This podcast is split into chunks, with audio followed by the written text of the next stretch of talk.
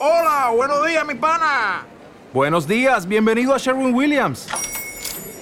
¡Ey! ¿Qué onda, compadre? ¿Qué onda? Ya tengo lista la pintura que ordenaste en el ProPlus app. Con más de 6.000 representantes en nuestras tiendas listos para atenderte en tu idioma y beneficios para contratistas que encontrarás en aliadopro.com. En Sherwin Williams somos el aliado del PRO. Hola, muy buenos días. Hoy sí estamos en una cafetería, en este caso con Guillem Roma. Buenos días, ¿qué tal? Buenos días, muy bien. A ver si la presentación lo hago correcta. En unas horas, hoy jueves, tocas en Madrid presentando disco. Exacto. La presentación de este disco eh, es un LP donde hay dos colaboraciones Sí. y tienes canciones en castellano y en inglés, ¿verdad? En O castellano y en catalán. Y en catalán, exacto. Es un Sí. lapsus. Ese es el primer lapsus de la entrevista. Lo primero de todo, ¿qué tal? Porque el disco ha salido hace relativamente poco. Sí, sí, sí, la verdad que bueno, todo es muy, muy prematuro, pero súper contento porque los feedbacks están siendo brutales, tanto de medios como de público en las plataformas, en las redes, y con muchas ganas de, de compartirlo en directo, ¿no? Porque el disco tiene ese punto de cuando lo publicas, que lo ves, lo ves en- en- en- a través de la pantalla de un móvil y hasta que no empiezas a tocarlo en directo, es ahí cuando puedes como respirarlo, ¿no? Y tengo ganas ya. Me sorprenden dos cosas. La primera es, ¿cuántos, adelantan, ¿cuántos singles ha tenido el disco previos? Muchísimos. Eh, en- con ese disco, eh, o sea, hay 10 temas en el disco, pues 6 los hemos sacado como singles. En prácticamente todo el ¿Y disco. cuántos tienen videoclip? Eh, tres, de momento tres. A mí me gustaría hacer alguno más, pero Creo que siempre hemos hablado de este tema, ¿no? Cuando tú lanz- eh, tu música tiene un aura muy tranquila, muy tropical en, por momentos, y este disco la mantiene. De hecho, escucho vientos en casi, casi todos los temas. Porque creo que hay, dos, hay uno o dos temas seguro que no tengo asociado. sí, hay algunos que no, pero hay, los hay. ¿De dónde nace esta inspiración? Porque, ostras, el hilo conductor es cojonudo.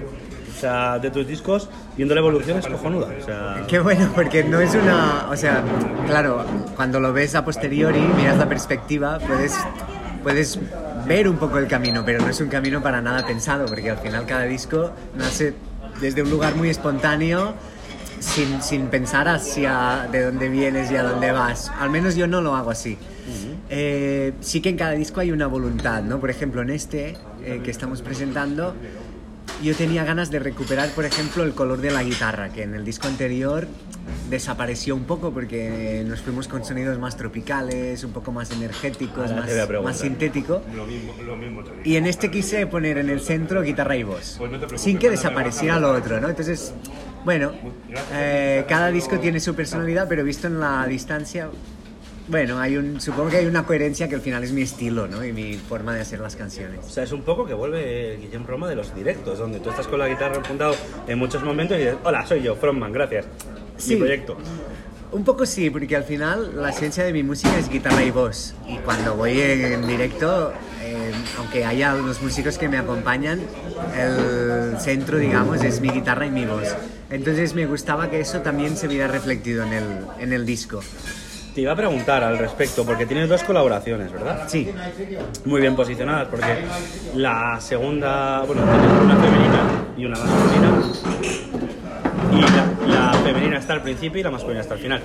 Más fácil, voy a ponértelo más fácil. Dime, háblame de las colaboraciones. pues bueno, son, una de ellas es, es Rita Payés, que para mí es una artistaza con un talento impresionante y sobre todo con una personalidad artística muy, mm, ah, muy personal, ¿no? O sea, muy auténtica. Y eso me gusta mucho de Rita. Y también eh, Pedro Pastor, que colabora en un tema que se llama Imaginar, eh, que con él compartimos también ese link con Latinoamérica. Él ha viajado mucho allá, ha estado tocando y yo tengo mucho esa influencia también de la música tradición de, de Mucho. Latinoamérica. Yo tengo asociado, de hecho, tengo fotos tuyas en la cabeza con latino, músicos latinoamericanos. sí, sí, bueno, sí. más que latinoamericanos, latino- latinoamericanos y, caribeños. en Un parte, poco, por- un poco, por la sí. estética. Sí, sí, sí. Vamos a poner en contexto porque acabas de explicarlo perfectamente, pero para que no lo entienda. Eh, Rita Payés eh, está muy afincada en un circuito que es nacional, pero sí que es cierto que se mueve más por una parte de del país y una serie de circuitos que no todo el mundo conoce y que cuando se exporta sí que gana adeptos. Sí. En cambio, eh, la otra colaboración sí que está más asociado a sí que saltar continentes, pero estaba más en el circuito, por lo menos para mí, ni no es ningún desprecio, al revés, de cantautores, de sonidos más. de- Totalmente. De hecho, Rita Payés viene del mundo del jazz. Es súper joven, o sea, eh, es porque, él, entre comillas, lo ha petado, digamos, pero eh, no es que, o sea, está muy al principio de su carrera, pero sí que ha tocado mucho fuera, toca por Europa, o sea, no paran de, dar vueltas. Y, y aun- aunque viene del mundo del jazz, su propuesta va un poco más allá, ¿no? Y, y sobre todo ese, eso también, ese amor que tiene ella para los boleros, que conecta con, con un poco... Por eso yo la invité, porque esa canción que cantamos es un bolero en el fondo y compartirlo con ella era un regalo. Y con Pedro es verdad que, de hecho, yo con él tenemos ese vínculo con Latinoamérica, pero nos conocemos del circuito más de cantautor aquí. Eh, cuando él ha venido a cantar en Barcelona, todos los colegas cantautores, o sea, al final es un círculo donde todos se nos conocemos, ¿no? el complicado circuito de cantautores en algunos puntos de la geografía, que es lo que decimos, que cada circuito en España tiene su hueco, ¿no? Es complicado entenderlo. Por cierto, me sorprenden dos cosas del disco que a mí es lo que más, mm, más ilusión me ha hecho de escuchar. Antes de nada, ¿dónde lo has grabado? Bueno, lo hemos grabado en ol- unos estudios que se llaman Trampoline Studio. Trampoline Music, perdón. Trampoline Cierto, además aparecen los créditos. Y este es el nombre del estudio, pero en realidad son dos amigos musicazos eh, y mejores personas, que son Didac Fernández y Adri González. Didac Fernández toca, conmigo desde hace un tiempo, es batería también de Macaco.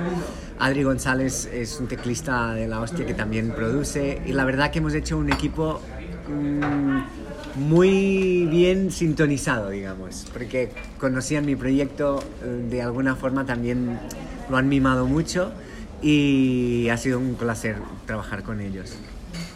La simbiosis de tener dos productores eh, hace algo especial, ¿no? Que se vean, que sean no, dos, no cuatro ojos, sino seis ojos. Sí, por lo bueno y por lo malo, ¿no? Porque, eh, claro, o sea, eh, grabar un disco y producirlo es, un, es una cursa llena de miles de decisiones. Sí, la verdad es que... por- Pequeñas y grandes, pero muchas. Y claro, cuando estás los tres ahí eh, para tomar una mini decisión, a veces puedes estar mucho rato y uno piensa de una manera, el otro de otra. Pero ah, yo creo que ha habido como una, un fluir súper bonito con ellos. Porque todo ha sumado y cada aportación de uno no era contraria al otro, sino que todas sumaban, ¿no? Entonces eso ha sido muy bonito porque no ha habido momento de, de encallarse o de conflicto, más bien lo contrario. Porque ese estudio es un estudio al uso, quiero decir, es un estudio que está a lo mejor, eh, o es un estudio más home studio, o en una masilla. No, es un estudio, lo que pasa que es muy nuevo porque de hecho la primera producción que han hecho es la mía. O sea, vamos, que casi has puesto todo a punto las, las referencias Pues y todo. prácticamente, y el, y, el, y el segundo disco que han producido es el de Clara Pella, pero era como ahí, ahí. Ah, o sea que, pero ellos sí que llevan ya tiempo haciendo cosas y, y la verdad que ha sido muy, muy guay. Por cierto, mm, hablábamos antes, y creo que se ha mencionado en la entrevista, que ahora has vuelto a, a- a ponerte, has vuelto a poner voz y guitarra en un punto por delante en el plano musical de Espectro, si viésemos la mezcla. Sí. Escuchad el disco, lo recomiendo. Está la voz y la guitarra, ¿no? Aunque luego hay canciones que hablábamos antes de los vientos que me llaman la atención, que casi siempre están ahí, como que abren, ¿no? Pero, pero ¿cómo ha sido para ti volver a poner delante la guitarra? O sea, bueno, que vuelva a estar delante, porque yo creo que Sí. siempre ha estado. No, el- un poco la intención es que en ese disco hay para mí un valor importante que es el de la sinceridad. Tanto por los mensajes como por el momento en el que yo me encuentro, como por lo que yo valoro de escuchar en, en algunas músicas. Me gusta escuchar eh, sobre todo algo un poco transparente, ¿no? Porque a veces nos desviamos con mucha producción, con muchas capas, con muchos efectos, eh, y al final no sabes qué voz tiene esa persona. Y, y yo quería que en ese disco especialmente, y en algunas canciones en especial, pero en general todo el disco, que hubiera esa transparencia y que se pudiera escuchar mi voz y mi guitarra. Pero tampoco quería renunciar a un universo de colores, ¿no? de, de sonidos, eh, de bases, de de bases con punch, de samplers, de instrumentos. Entonces, era encontrar el equilibrio. Y hay una guitarra y una voz muy orgánicas, muy poco procesadas ahí en el centro y después todo el abanico de, de sonidos. Te lo iba a haber dicho. Además es que tenía esa, esa sensación de que el disco es muy inmediato. Y luego te voy a hablar por la dualidad de, de idiomas. Antes he Ah, tenido un lapsus ok. mental por el inglés, pero es catalán y español. Exacto. Eh, catalán, yo creo que el catalán cantado siempre tiene una Una musicalidad melodía distinta. sí, muy Sí. guay. O sea, a ver, vamos a ver. Que vamos a, voy a hacer una nota a pie de página. En Cataluña tienes grupos como San Mix dels Arts, eh, por poner ejemplos, eh, que ya musicalmente, es, vo- vocalmente, es, es que no tienen que tener ningún puto instrumento. O sea, se podrían hacer. Y en castellano es más complicado, salvo voces privilegiadísimas. Pero en cambio consigo que el disco tenga una armonía en catalán y en castellano muy guay. O sea, me entran las dos. Sí, sí, sí. O sea, la verdad que claro, yo como no lo tengo muy separado, porque convivo con las dos lenguas y sobre todo musicalmente las hago convivir mucho, eh, entiendo que, que, que yo lo veo súper coherente, ¿no? Aunque esté cambiando de idioma. Sí que es verdad que cada uno tiene sus peculiaridades y evidentemente un bolero no puedo cantarlo en catalán porque ya no es un bolero. Quedaría Pasa a raro. ser otra cosa.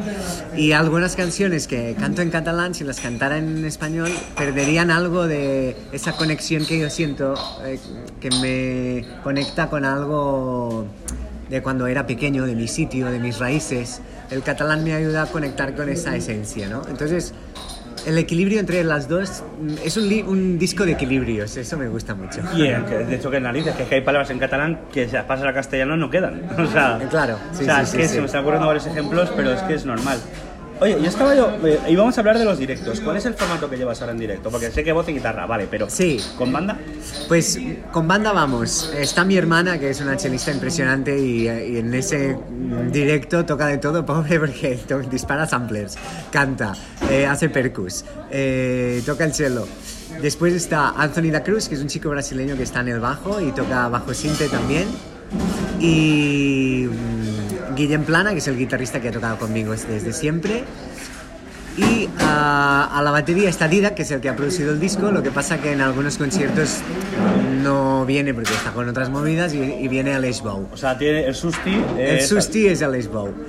Eh, todos son buenísimos, o sea, es un lujo mm, tocar con ellos. Sí, a ver, lo que voy a decir, no se me ofenda a nadie. Quien ha llegado hasta aquí no se me ofenda, os explico. Eh, en Cataluña hay una mala costumbre, quiero decir mala, en plan de.